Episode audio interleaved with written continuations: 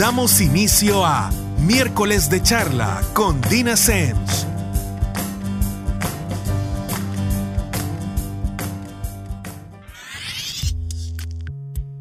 Buenas noches y estamos otro miércoles con miércoles de charla con Dina Semch.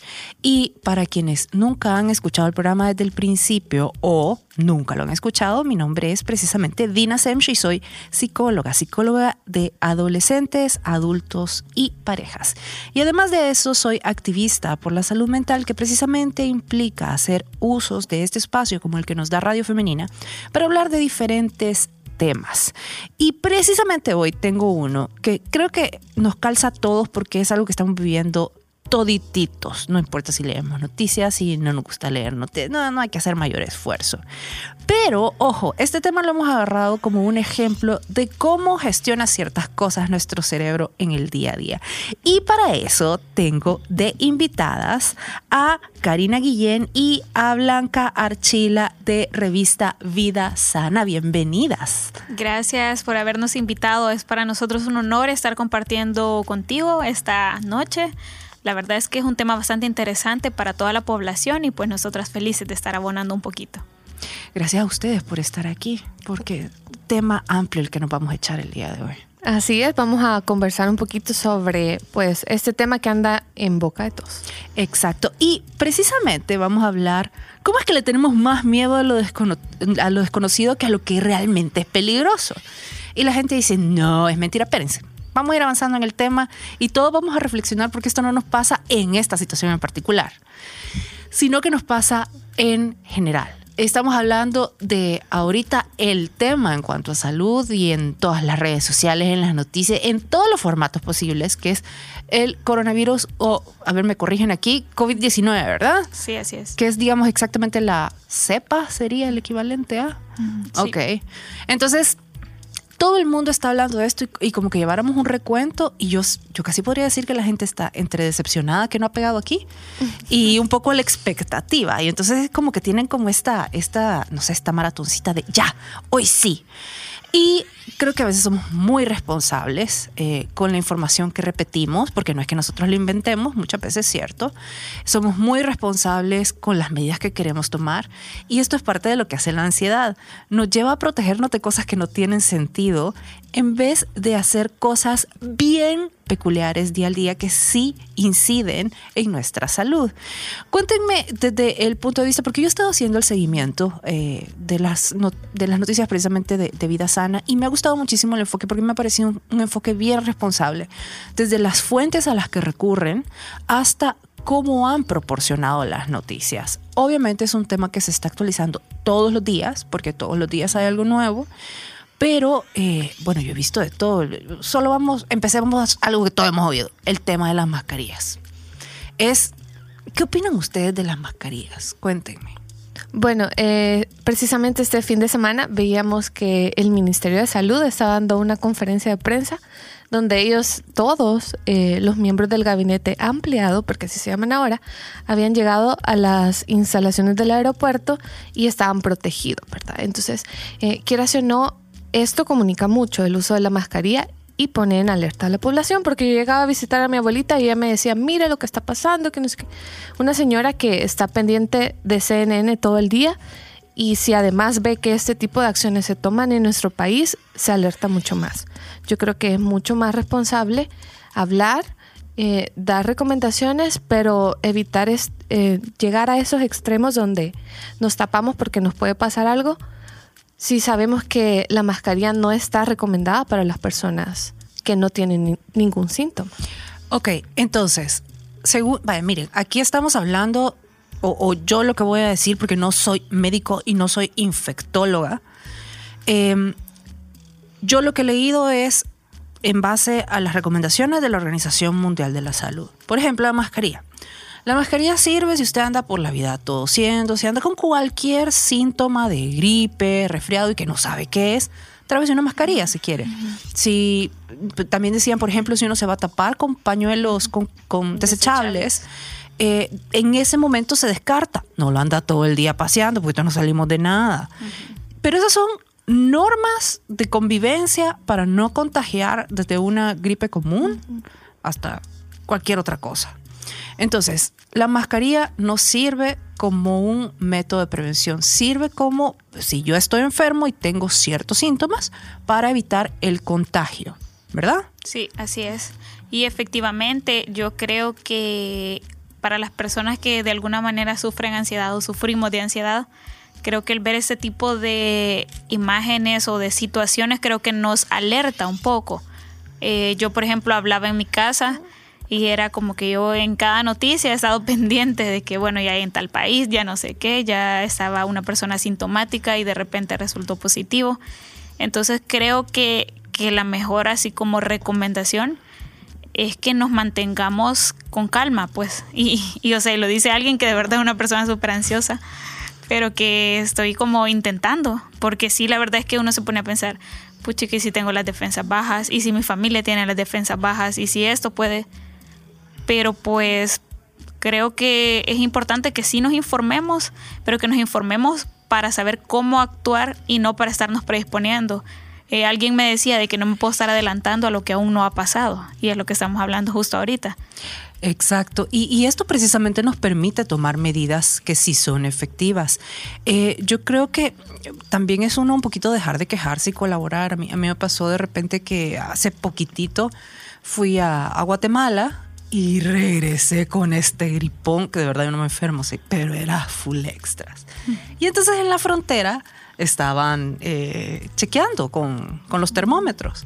Eh, entonces me hizo un poco de gracia, porque yo o sea, no estoy hablando metafóricamente, sino que literalmente venía soterrada en Kleenex en, en el carro y me dice mi esposo, esconde esas cosas. y le digo, mira, mi gripe es bastante visible.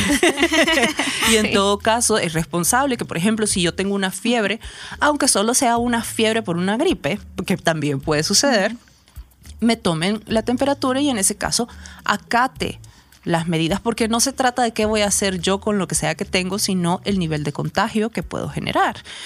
Muchas personas de repente también eh, están con temas de viajes. Hay, hay muchísimos eh, eventos que se han suspendido a nivel mundial y que uno dice, ay, sí, pero eh, son estos eventos deportivos. No, no son solo eventos deportivos. Hay un montón de ferias, de un montón de cosas de negocios que se han suspendido, se han paralizado por todo esto. Yo muchas veces le digo a la gente cuando empieza con, con el tema de la pérdida de, mira, pero es que ya pagué tal, ya era, y creo que voy a ir, es asumir un riesgo y poner a toda la gente en un riesgo innecesario. ¿Por qué? Porque imaginémonos que en lo mejor de los casos a uno le pasa lo que pasa cuando viene a un país tan cálido como el nuestro y termina con una gripe. Lo van a poner en cuarentena. Por si acaso, ya sea allá o aquí.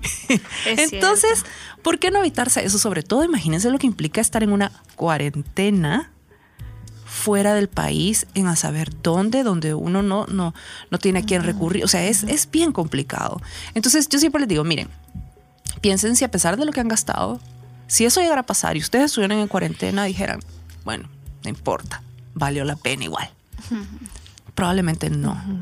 Entonces, eso es lo que tenemos ahorita que hacer, pero no se trata de existir con pánico, sino que tomar medidas. ¿Qué otras medidas sí son viables? Por ejemplo, ahorita, para prevenir, para cuidarnos, para saber cuándo buscar ayuda también, por ejemplo.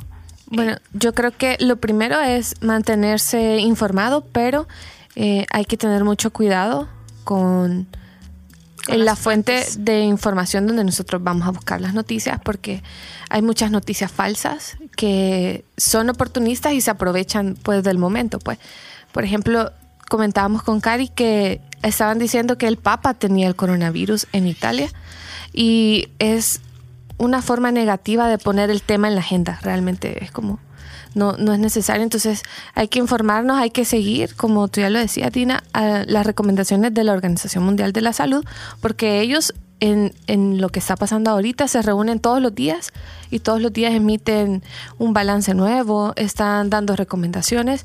Ellos no no ocultan la información. Pues, Tienen porque- hasta conferencias en vivo que uno puede ver en internet. O sea, hasta- mire gente, tiene sitio de Facebook, Sí. eh, tienen cuenta en Instagram, en todas las redes ahí están y tienen su, su sitio web, así que no hay como no encontrar esa información. Y ellos sí, por ejemplo, todo el tiempo están actualizando, como tú decís, Blanca. Sí, así es. Y algo pues bien alarmante es a la hora de, de decir precisamente qué decimos y qué no decimos. Como, como periodistas en, en el tema de la salud es bien complejo porque nosotros no estamos en China. Entonces, las noticias que publicamos son de agencias internacionales, pero al ingresar a- al, al apartado ahí de, de noticias internacionales, pues hay 20, 30, 40 noticias del coronavirus. Y hay algo que es bien interesante es que las noticias negativas tienen un mayor impacto en nosotros. Entonces solemos recordar el elemento más negativo de la noticia, como por ejemplo cuando vemos coronavirus y vemos la palabra muertos, nos sacamos cálculos. Y hay mucha gente que ha asociado, por ejemplo, con traer algo como el COVID-19 y morirse. Y no es así. Eh, hay gente también que he visto que, que- que está haciendo referencia al- a pandemia y yo sí me tomaba la molestia. Así que tengo ahorita la misión en la vida que me- de preguntarles, ajá, ¿y qué es una pandemia? No lo que dice la Organización Mundial de la Salud, que se está, que se va a convertir. Sí, pero ¿qué es? Y Entonces, miren, no es que aquí se trata de ser poseedor absoluto de la verdad para abrir la boca, pero uno tiene que ser responsable, investigar un poquito. Y ahorita es bien fácil, uno ni siquiera tiene que ir a buscar un diccionario, pues. Entonces, empecemos. Está endemia, pandemia y epidemia. ¿Sí? Entonces aquí tengo y, y cito la BBC. Y aquí sí es un- un- una persona que es un especialista en enfermedades infecciosas. Entonces, tenemos que la infección endémica está presente en una zona de manera permanente, en todo momento durante años y años. ¿Sí? Esa es la infección endémica. Y aquí ponen el ejemplo. Podría ser la varicela en muchos países, donde se registran casos todos los años, o la malaria en partes de África. Por ejemplo, creo que en nuestro país podría ser el dengue. Sí. Por ejemplo, eso sería una infección endémica. Ahora vamos, por ejemplo, con una epidemia. Y aquí ponen, eh, eh, es un aumento de casos seguidos de un punto máximo y luego de una disminución. O sea, empieza, sube, sube, sube, sube en conteo de contagios y luego necesariamente baja. Entonces también ponen eh, otro ejemplo. Países donde se registran epidemias de gripe cada año, en otoño o invierno, aumentan los casos, se llega a un máximo de infecciones y después disminuye. Luego tenemos, por último, la pandemia. Ojo, es una epidemia que ocurre en todo el mundo más o menos al mismo tiempo. Y entonces aquí este señor, perdón, es señora, apellido Ego, recuerda la influenza que comenzó en México en 2009 y que después llegó a todo el mundo. Fue una pandemia de gripe, por ejemplo.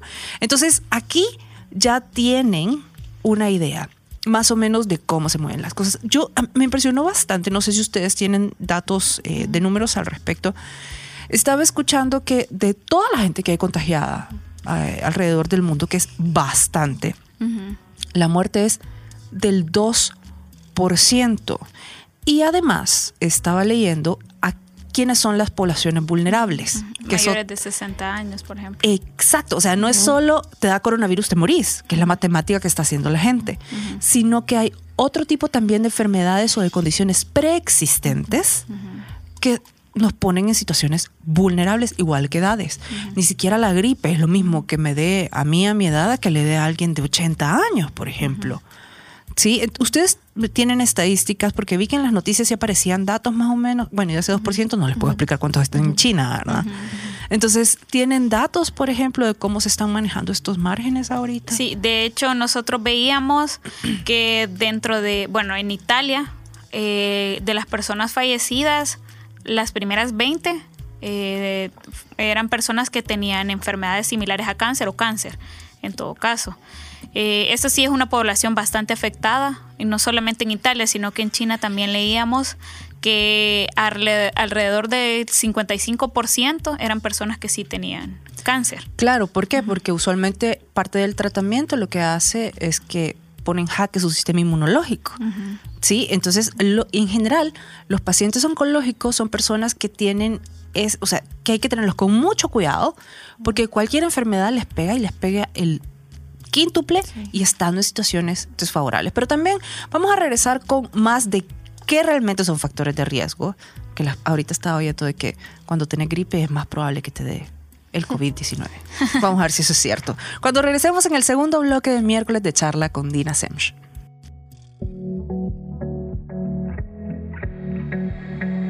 Let's get drunk. I'll pour my heart up through my mouth.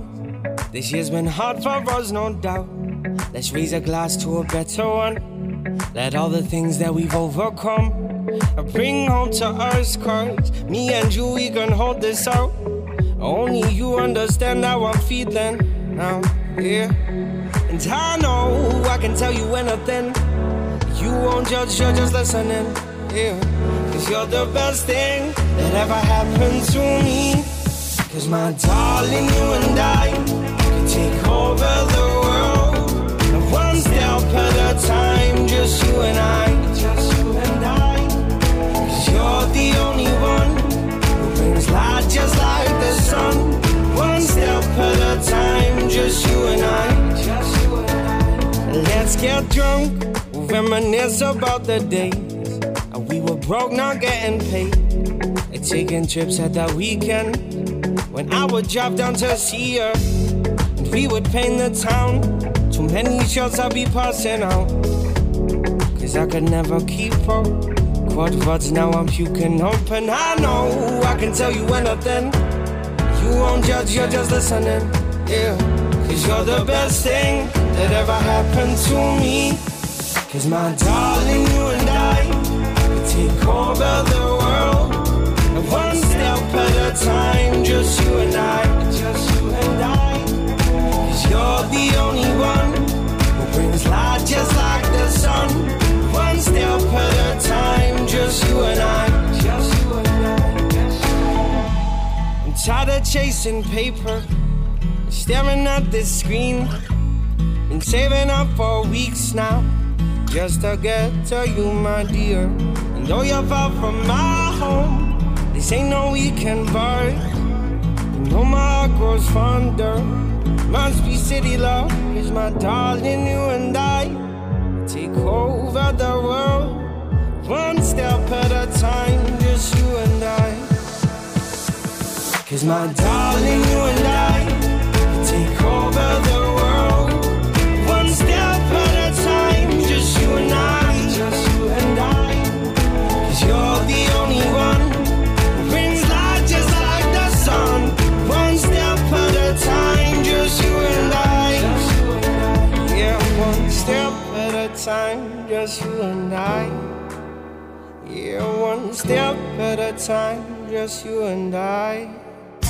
Este tema continuará.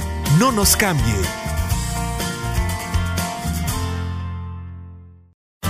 Las opiniones y experiencias de nuestros invitados. Continuamos.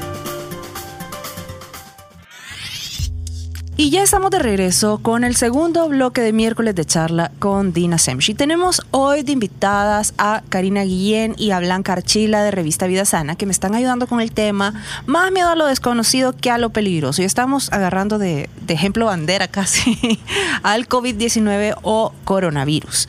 Estamos hablando realmente de si existen poblaciones que son más vulnerables que otras. Y platicábamos, por ejemplo, de la gente, hablamos de los pacientes con cáncer y además también, obviamente, de las personas que están en una edad o muy avanzada o que están muy pequeños. Pero usualmente esas son las poblaciones más vulnerables para cualquier epidemia de cualquier cosa, o sea, desde gripe, resfriado, etcétera, en adelante. También hablábamos, eh, bueno, hablábamos de los pacientes con cáncer, que, que ya mencionamos, y también qué otros casos eh, ustedes consideran o han, o han eh, podido revisar que son poblaciones vulnerables. Eh, estaba viendo que son las estadísticas, son las mujeres las que más han muerto ahorita, ¿verdad? Refiriéndonos a, la tasa de mortalidad que hay. Eh, las personas mayores de 70, hay, veía en las estadísticas que han muerto las personas arriba de 80 años, seguida de las personas de 60 a 79 y muy pocas entre 39 a 50, según veía el fin de semana que pasó. Y son las personas, por ejemplo, como le mencionaba, que no tienen controladas sus enfermedades, ellas sí son bastante propensas, o que de repente tienen una enfermedad y ellas no lo saben, porque hay gente que es hipertensa y, por ejemplo, no se toma las pastillas porque no quiere aceptar que es hipertensa. Claro, o que no se las toma todos los días. Ajá, o no se las toma todos los días. Y a esto, eh, refiriéndonos a todo esto, ¿verdad? De que le tenemos miedo a lo desconocido, hace poco nosotros veíamos que, que como revista nosotros tratamos muchas veces, sí de informar, porque sí es nuestra primera misión, pero eh, también de llevarle a las personas una nota de repente positiva. Por ejemplo, hace hace unos días fue celebrábamos o conmemorábamos a las personas que tienen cáncer. Y de repente alguien nos decía de que, que por qué no poníamos algo de los niños, por ejemplo, que ya no están. Pero y de los que sí están y de, los, de la esperanza de vida que hay para los niños aquí. Entonces es importante decirles, porque que una mamá le digan que su hijo tiene cáncer es totalmente duro. Pero que alguien venga y le diga que tiene una esperanza de vida, que aquí en el país están luchando muchas fundaciones para tratar de que su hijo viva entonces creo que, llega, pues y este tipo, quizás lo estamos relacionando con este tipo de noticias, de que también a la gente de repente hay que darle un poco de aliento de que sí es posible. Pero, Cari, yo creo que no solo aliento. Eh, al final estos son datos y, y, lo que tú decís, yo estoy más que de acuerdo con esto. Y esto tiene mucho que ver con el manejo responsable de las noticias y con el impacto que las mismas generan. Porque vámonos a este ejemplo, por ejemplo, del COVID-19 el 2%, saquemos números, entonces, ¿cuántos sobreviven? ¿Me entienden? El 98%. Si ustedes le estuvieran diciendo una cirugía eh, que tienen el 98% de probabilidad de salir bien, probablemente dirían, ay, ¿por qué me dice? o sea, porque me está fregando por un 2%. Sí, es casi seguro que lo va a lograr. Exacto. Pero somos, o sea, nuestro cerebro no funciona así. Nuestro cerebro se impacta por las cosas negativas y recuerda las cosas negativas. ¿Saben que hay un ejemplo bien interesante que explica por qué tanta gente tiene miedo a volar? Y habla de que precisamente durante, durante la Segunda Guerra Mundial, que fue que empezaron ya los aviones como en su apogeo, se caían, creo que eran nueve de cada once. Y el estimado de vida de un piloto en ese momento eran, si no me equivoco, como seis, siete días. Eh, obviamente en batalla y con la tecnología que se tenía en ese momento. Entonces, por ejemplo, muchos de los baby boomers asocian necesariamente un avión con muerte. ¿Por qué? Porque veían todas estas noticias súper impactantes. De ahí sumémosle a que por más que uno viaje, de repente ve este avión que tuvo este problema, este avión que se cayó, este avión que tuvo este problema y hubieron tantos heridos que rara vez son por el accidente en sí, sino que por la loquera que le agarra a la gente dentro del avión o lo mal que maneja las instrucciones. Pero nuestro cerebro dice, no, los aviones son peligrosos y volar termina mal siempre. Cuando no es información real, es precisamente un sesgo cognitivo, así se llama en psicología todo esto. Y nuestro cerebro, por eso es que es tan importante la información, porque nuestro cerebro no le va bien con los espacios en blanco. Los empieza a completar con estas catástrofes full extras espantosas. Entonces es importantísimo, importantísimo informarse. Fíjense que aquí les tengo un ejemplo que me pareció como bastante, bastante bueno. Eh, como parte de un artículo, rescataba que eh, este señor, creo que esto fue la semana pasada, este mismo martes le preguntaban al doctor Bruce Aylward, creo que es el apellido, jefe de la misión de expertos de la OMS, Organización Mundial de la Salud, eh, en China, una vez llegando a Ginebra, Suiza. Le preguntaron por qué no llevaba mascarilla. Y entonces el doctor contestó, yo no tengo COVID-19, no estoy en un grupo vulnerable, no he tenido contacto con pacientes, comíamos en las habitaciones del hotel, actuamos con un criterio basado en ciencia y evidencia. No tiene sentido que lleve una mascarilla entre ustedes. Entonces él recomendaba, lávense las manos con frecuencia, no agoten las mascarillas que no van a marcar ninguna diferencia. Entonces, realmente esto es aterrizar y decir, ok, ¿qué necesito yo? Creo que si uno quiere comprar mascarillas, miren, va, chivo, váyanse a comprar mascarillas, pero entonces guárdenlas y dénselas a alguien en su trabajo que ande tosigoso, que ande mocoso, y mejor se las da, y ahí sí está haciendo una diferencia, por ejemplo. Ahora, ¿qué datos más seremos relevantes de, de, de todo esto, de cómo se está moviendo? Porque sí, todo apunta a que tarde o temprano nos vamos a ver en la necesidad de atender este, este tipo de situaciones. Sí, bueno, yo recuerdo que en la primera, el primer artículo haciendo un, un retroceso de, de, todo esto, de, mirando en retrospectiva, el primer artículo que publicamos nosotros en Revista Vida Sana fue que China estaba preocupada por un nuevo virus que comenzaba a circular. Eso fue en diciembre. Y poco a poco le hemos dado seguimiento hasta el momento, ¿verdad? Eh, según lo que veíamos de la respuesta de la OMS, ha confirmado ya la Organización Mundial de la Salud que hay 82 mil personas confirmadas que tienen el COVID-19. Y es importante mencionar eh, que este virus poco a poco ha ido llegando a nuestro continente, querase o no, porque ya tenemos cuatro países de América, bueno, de Latinoamérica, que ya tienen casos confirmados. Son Brasil, México, Ecuador, y República, República Dominicana. Ah, República Dominicana, uh -huh. fue el último, ¿verdad? Uh -huh. Sí, el último que, que, ha sido pues confirmado y eh, pues decirle a la población que este es un virus que en cualquier momento nos va a llegar. Uh -huh. Porque así como nos llegó, yo recuerdo el, el, último virus así fuerte que tuvimos aquí en El Salvador, fue el H3N2, que fue en el 2017. Yo me acuerdo, le di cobertura a ese, a ese virus cuando anunciaron que estaba circulando en el país. Y lo importante es decir que muchos de estos, bueno, nuestra población, y somos un país vulnerable al contagio, pero eh, muchas veces las condiciones de, de, la persona ayudan a que si se contagia pueda salir adelante y pueda recuperarse de la mano de, de los expertos, por supuesto. Ahora, aquí insisto, a ver, el porcentaje de mortalidad de este virus fuera de China es del 0,7%.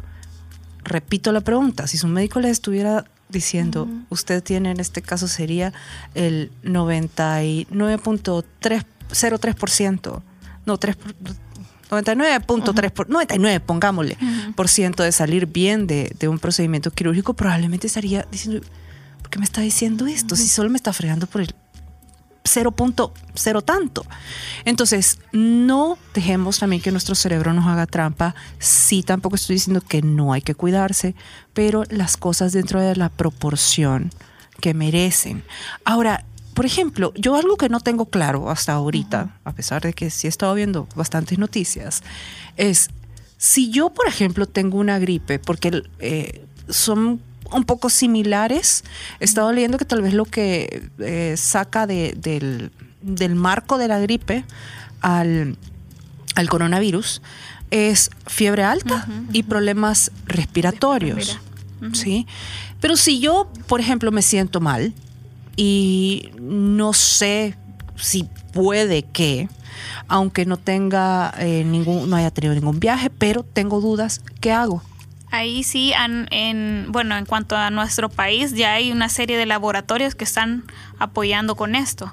Ajá. Ya están apoyando y hay uno en específico que es al que Ok, Ajá. entonces yo me puedo ir sí, a un ah, laboratorio en, sí. el, en el país. Sí, hay uno que ya, ya oficialmente ya está haciendo las pruebas, o sea, si alguna persona se presenta, uh -huh. eh, va a estar haciendo las pruebas. Es un laboratorio privado en el que las personas sí tendrían que ir y ellos confirmarle que sí está dando okay. positivo. Pero en todo caso, uno llama al laboratorio, mire, me pasa esto, uh -huh. tienen la prueba, uh -huh. ah, ok, bueno, ya llego. Uh -huh. No necesitan una referencia de un médico, no necesitan una orden de médico, solo llegan y se hacen el examen y al final es la única manera de determinar que existe.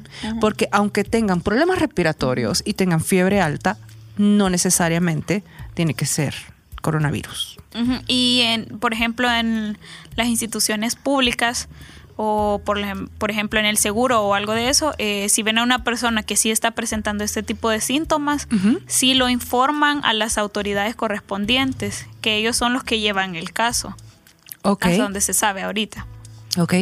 Bueno, también estaba leyendo que el porcentaje de la infección, por ejemplo, en el 2002 y 2003 del SARS fue eh, de 9.6%, o sea, mucho más alto en, en tasas de mortalidad.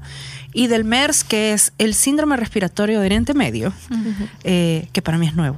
No lo conocía hasta este momento. Fue del 34%. Todos esos datos son de la Organización Mundial de la Salud.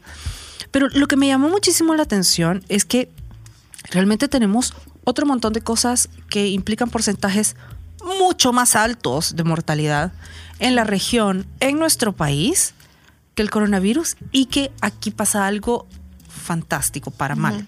Es que nos hemos habituado a estas cosas. Y entonces uno dice, no, pero no. Si diabéticos siempre ha habido. Y nadie, nadie calcula que muchas de las personas, cuando no por tener una diabetes, ni por tener hipertensión, ni por tener. eh, o sea, no, no por tener una condición o una enfermedad, se mueren, sino que muchas veces es lo que uno hace referente a estas situaciones. Pero bueno, vamos a hablar más de esto al regresar con el tercer bloque de miércoles de charla con Dina Semch.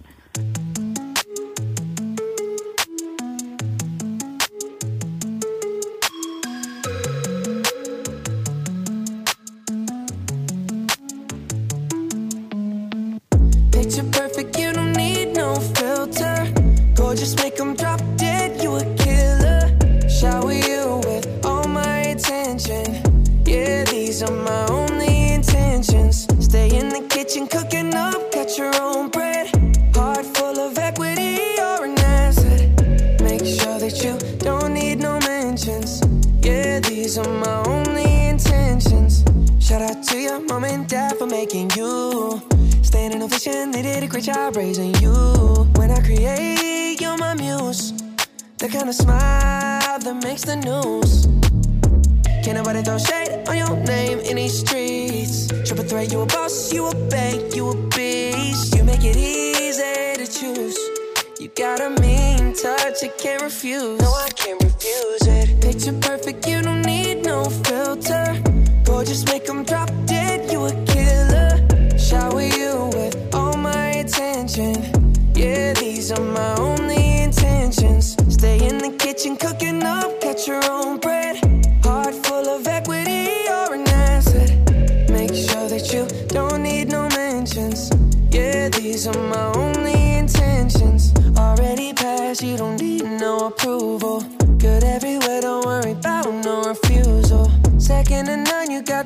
Upper now. Don't need a sponsor, no, you're the brand now. You're my rock, my Colorado.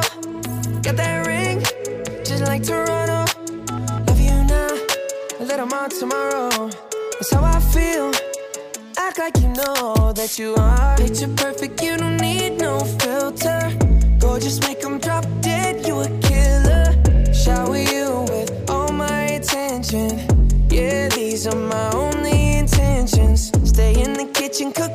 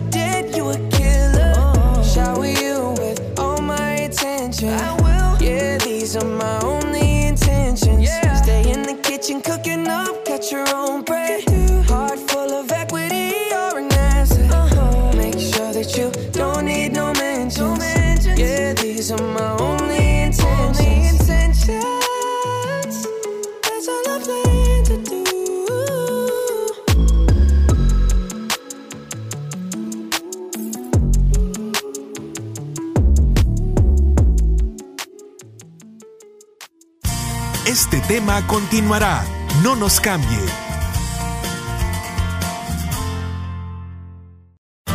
Las opiniones y experiencias de nuestros invitados. Continuamos.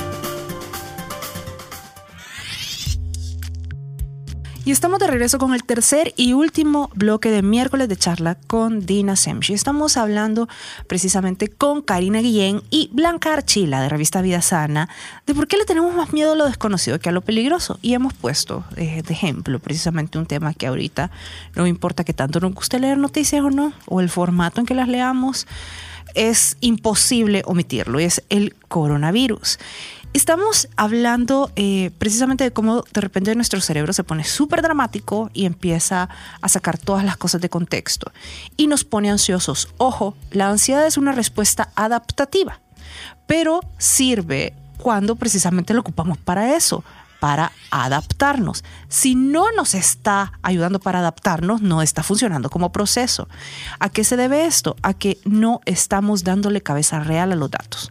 Eh, estábamos hablando, por ejemplo, de toda la gente que dice, es que eh, si tienes coronavirus te morís. Y estábamos hablando que las, las la tasa de mortalidad es de 0.2 a nivel mundial, pero el 0.7, 0.07, perdón, está fuera de China. ¿Sí? O sea, es, es poquito. Y yo creo que aquí nuestro cerebro hace la misma trampa eh, que cuando decimos, ay, solo perdí dos libras. Ah, pero si la subís haces como este escándalo, ya sentís que necesitas una talla más. Y la verdad es que esas dos libras son las mismas para arriba que para abajo. Y nuestro cerebro muchas veces cuela la información en base al significado que le otorga. Entonces tenemos que tener cuidado con eso. Y estábamos hablando precisamente de datos reales, datos verídicos, y de cómo, por ejemplo, hay muchísimas, muchísimas situaciones que en nuestro país, que en Latinoamérica, amenazan mucho más nuestra salud y tienen tasas de mortalidad mucho más altas y que ya nos habituamos a escuchar que hay tantos muertos de tal o cual cosa. Entonces, Blanca, eh, ustedes me platicaban, por ejemplo, de las estadísticas de personas que mueren por problemas cardíacos. Sí, así es. La Organización Mundial de la Salud ya considera las enfermedades cardiovasculares como una epidemia global. Eso significa que estas enfermedades, ya sea el ataque cardíaco, un derrame cerebral, un, ictus, de repente son la primera causa de muerte en el mundo. Eso significa que eh, por delante de cualquier, otra, de cualquier otro mal, este tipo de enfermedades ya está afectando no solo a los adultos mayores o a las personas que presentan ciertas características como eh, hipertensión arterial o una diabetes, sino que a jóvenes. Esta enfermedad ya es incluso de jóvenes. Y en segundo lugar tenemos como causa de muerte el cáncer.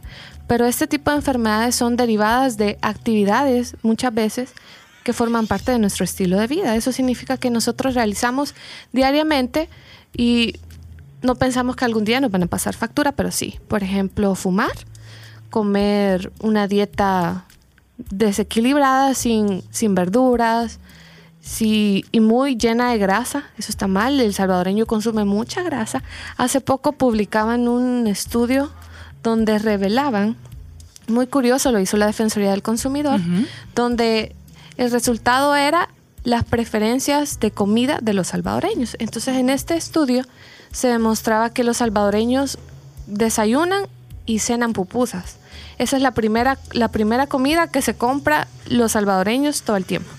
Eh, puede ser por el bajo costo, porque a veces las pupusas se pueden costar 2 por un dólar, 3 por un dólar, pero no es lo mismo que consumir una, una taza de cereal en la mañana o una taza de frutas.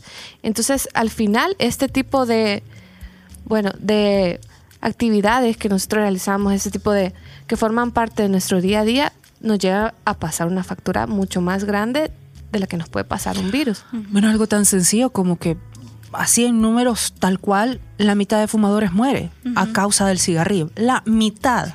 ¿Y cuánta gente hay que sigue fumando? A mí me impresiona que haya gente que siga fumando, realmente. Y, y si, por ejemplo, usted es fumador y está preocupado por el coronavirus, señor o señora, empiece por el principio. Deje de fumar.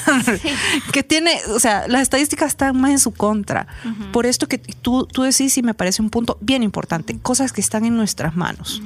Porque, vaya, miren, es cierto. Por ejemplo, yo, yo soy hipertensa desde los 33 años. Yo no tenía absolutamente ningún factor de rie, nada. Y bueno, polongón, hipertensión. Ok, a pesar de que no es una enfermedad que hice algo para ganarme, sí soy responsable de qué hago después de ser diagnosticada. Ay, que me tomo la pastilla, sí, pero no basta con tomársela, basta con tomársela todos los días y como el médico dice. Además, vigilar lo que uno come, además hacer ejercicio, todas esas medidas que realmente no tendrían que ser problema de alguien que, ha, eh, que le han diagnosticado una enfermedad o una condición de salud. Son medidas que debemos tomar todos para estar sanos. Y algo bastante importante que nosotros como como revista Vida Sana que somos siempre tratamos de fomentar los hábitos saludables. Y un ejemplo es eh, que como una persona, por ejemplo, que es delgada pero se alimenta muy mal, muy mal, piensa que eso no le va a pasar factura, que come comida chatarra, que no incluye nada, nada, ningún nutriente que le aporte algún beneficio. Eh, o sea, esa persona nunca piensa en que me puedo morir, me puede dar algo por mi alimentación. Pero ahorita sí pensamos en que nos podemos morir por el coronavirus. Por supuesto. Y es algo que, por ejemplo, en cuanto desde cambiar los hábitos, o sea, estamos generando un, una diferencia, estamos esperando, por ejemplo, yo no voy a estar tomando soda todos los días, todos los tiempos de comida, porque sé que algo fatal puede estar. O de repente también veíamos nosotros eh, dentro de los temas que hacemos sobre el cáncer uterino, que es algo que es una de las principales causas de muerte y la gente no lo sabe o sí lo sabe pero lo ignora porque se cree muy alejado de eso, pues las personas, las mujeres. Entonces es también de, aprovechando la situación de que, de que estamos ahorita fomentando o hablando sobre este tipo de cuidados, es de poner eh, de manera integral, cuidar nuestra alimentación, cuidar, por ejemplo, también nuestra salud mental, porque de estrés, del estrés se derivan tantas enfermedades. Bueno, tenemos, por ejemplo, la depresión, que es la primera causa de incapacidad a nivel mundial y, y aquí en El Salvador es la primera también. Exacto, y en rango y hay gente que, que, todavía argumenta que los trastornos mentales y digo trastornos mentales porque la depresión es un trastorno del estado de ánimo, según el manual de diagnóstico, no existen. Yo siempre les digo, miren, son más reales que todos los desayunos que sus influencers publican en redes sociales. O sea, e, es, es, es, un trastorno como cualquier otro. Así como cuando de repente uno dice, ay, me arde el estómago, le dicen tiene gastritis. Estos pasan en el cerebro. No, no en el alma, no, no en el corazón, en el cerebro. De eso se trata. Y son muy, muy reales. Todas estas cosas son cosas que desde hace mucho tiempo eh, precisamente afectan a nuestro país. Y sobre las que lo más fantástico es que hay un montón de gente que se niega a poner su granito de arena. Y su granito de arena no es salir y manifestarse, ir a armar estos desmadres. No, es cuidar su salud, que al final es su responsabilidad, de cosas que son cotidianas. Lo que decían, por ejemplo, de la alimentación. Yo no sé en qué momento los salvadoreños nos hicimos del tamaño que estamos siendo. Y es un factor de riesgo totalmente innecesario. No solo a nivel, bueno, de problemas cardíacos, de todas las cosas que pueden derivar de una alimentación deficiente o con excesos, sino que, miren, eh, bueno, yo, a mí me encanta que la gente dice, sí, lo que pasa es que yo en mi vida necesito serotonina porque saben que la serotonina tiene mucho que ver con un estado de ánimo positivo. Entonces yo le digo, vaya, miren, la serotonina es este neurotransmisor que tiene la capacidad de estar en el resto de nuestro cuerpo y convertirse en una hormona. Y por ejemplo, la serotonina, entre el 70 y 80% de la que tenemos en todo nuestro organismo, está en el intestino. Entonces, sí es importante lo que comemos. Por ejemplo, la gente ansiosa, ahorita los que con todos estos temas se disparan, prueben algo facilito, quítense el café no es que el café les da ansiedad, pero esto es estar echándole gasolina al fuego. Quítense las harinas refinadas y sustituyanlas por integrales. Quítense el azúcar, por ejemplo. Y miren, el azúcar, hay gente que me dice, no, pero yo no soy dulcera. Miren, empiezan a leer las etiquetas de todas las cosas que compran en el súper. Es cierto. Todo tiene azúcar todo es impresionante. Entonces, eh, van a pasar con dolor de cabeza una semana por lo menos, pero vale la pena. Y sobre todo como una medida para venir y no sumar factores externos que no están esperando que lleguen como el coronavirus, ya están ahí todos los días. Entonces, no, no se preocupe por estar comprando una mascarilla si usted no está ni siquiera estornudando, sino que simple y sencillamente empieza a encargarse de las cosas que sí, ya desde hace mucho probablemente están en su esquina. ¿Qué otras cosas le recomendarían a la gente que nos están escuchando en base a toda la información que hay ahorita, pero la información real? Bueno, pues eh, quizás inicialmente eh, tratar de mantener como los ánimos de no exagerar, de no repetir una información que no se sabe si es cierto, porque nosotros veíamos que toda la gente sabe cuántos muertos hay, pero muy pocos medios replicaron la noticia donde una niña, por ejemplo, se había le habían dado el alta, que adquirió coronavirus sin ningún tratamiento y era porque la niña estaba totalmente sana. Entonces no replicaron eso, pese a que sí se confirmó la noticia.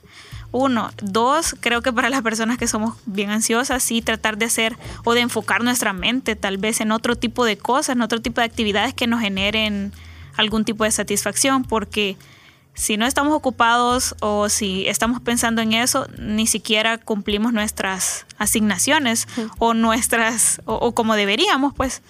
Y lo otro es importante también, eh, primero que sí atender todas las medidas que la Organización Mundial emita en su momento y estar siempre pendiente, pero saber qué fuente vamos a elegir. No ser alarmistas tampoco porque de repente alguien es alarmista, pero se encuentra otra persona que se pone peor entre los dos.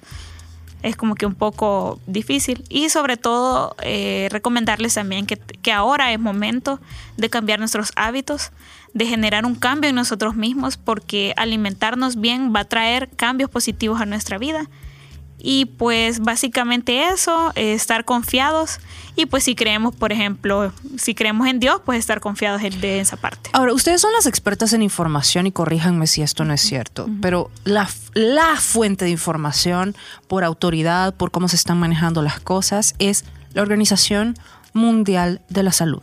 O sea, toda la información veraz que se reparte en los medios alrededor del mundo viene de la Organización Mundial de la Salud.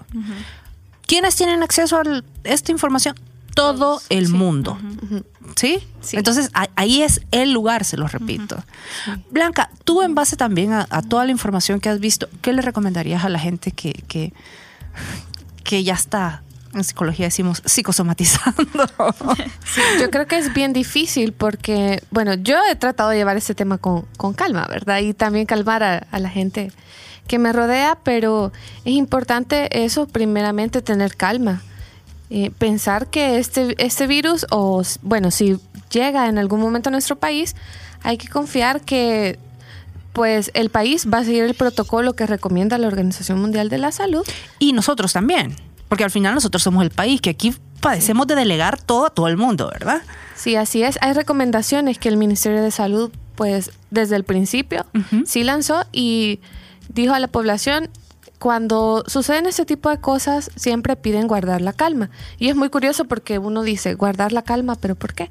Y hay que guardar la calma precisamente por eso, porque no hay que exagerar el, el tema, hay que prestar atención muy bien y seguir esas recomendaciones. Cuidado con los alimentos que, que estamos comiendo, preferiblemente preparémoslos nosotros y asegurémonos que estén bien cocidos para, para no comprarlos en la calle y el agua también, hay que poner atención al agua que vamos a tomar. Por supuesto, lavarnos las manos. Exacto. Y el por ejemplo, la lavada de manos tiene que ser algo bastante frecuente. Eh, una de las normas que, he oído yo ahorita y que me parece bastante sensata es evitar la besuqueadera al saludarse, eh, que, los salvadoreños somos profesionales en invadir el espacio personal. Entonces, saludemos de la manita o, miren, un gesto. A la ¿qué? A, la Merkel ahorita el, de extranjería se acaba de negar a darle la mano. Por, precisamente como, una, como un método de no, o sea, si a alguien no hay que contagiarles a usted. Y está bien, no pasa nada. Si ahorita se siente a gusto con eso, perfecto. Pero también, recuerde, lávese las manos y si usted no está moqueando, tosiendo, estornudando, la mascarilla no le sirve. Porfa. Ojo. Gracias, Cari. Gracias, Blanca. Gracias, Revista Vida Sana, porque eh, realmente me interesaba tenerlas aquí, que nos aportaran con toda esta información y además muchas gracias por el manejo de información que están haciendo. Gracias. Eh, para nosotros, repito, fue un honor estarte acompañando y esperamos eh, que todas las personas sí mantengamos la calma y sobre todo sigamos las medidas que la Organización Mundial de la Salud aconseja o emite.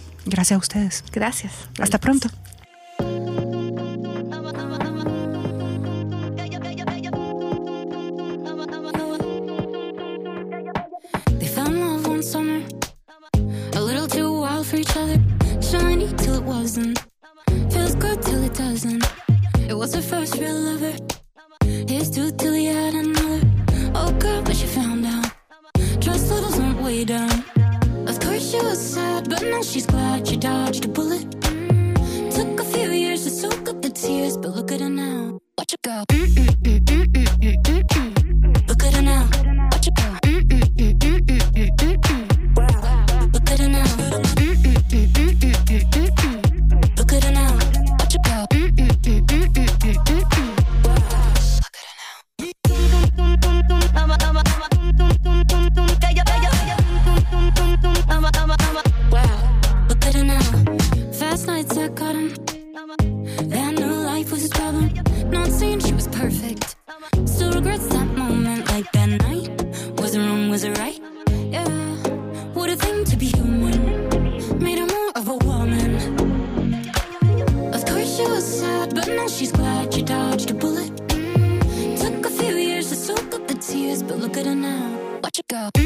Mm-mm-mm-mm-mm.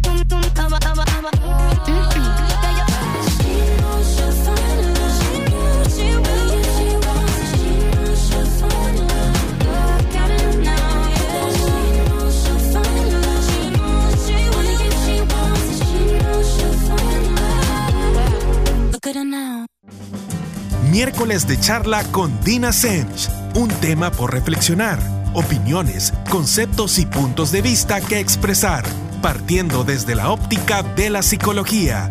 Sintonícenos el próximo miércoles a las 7 de la noche por Radio Femenina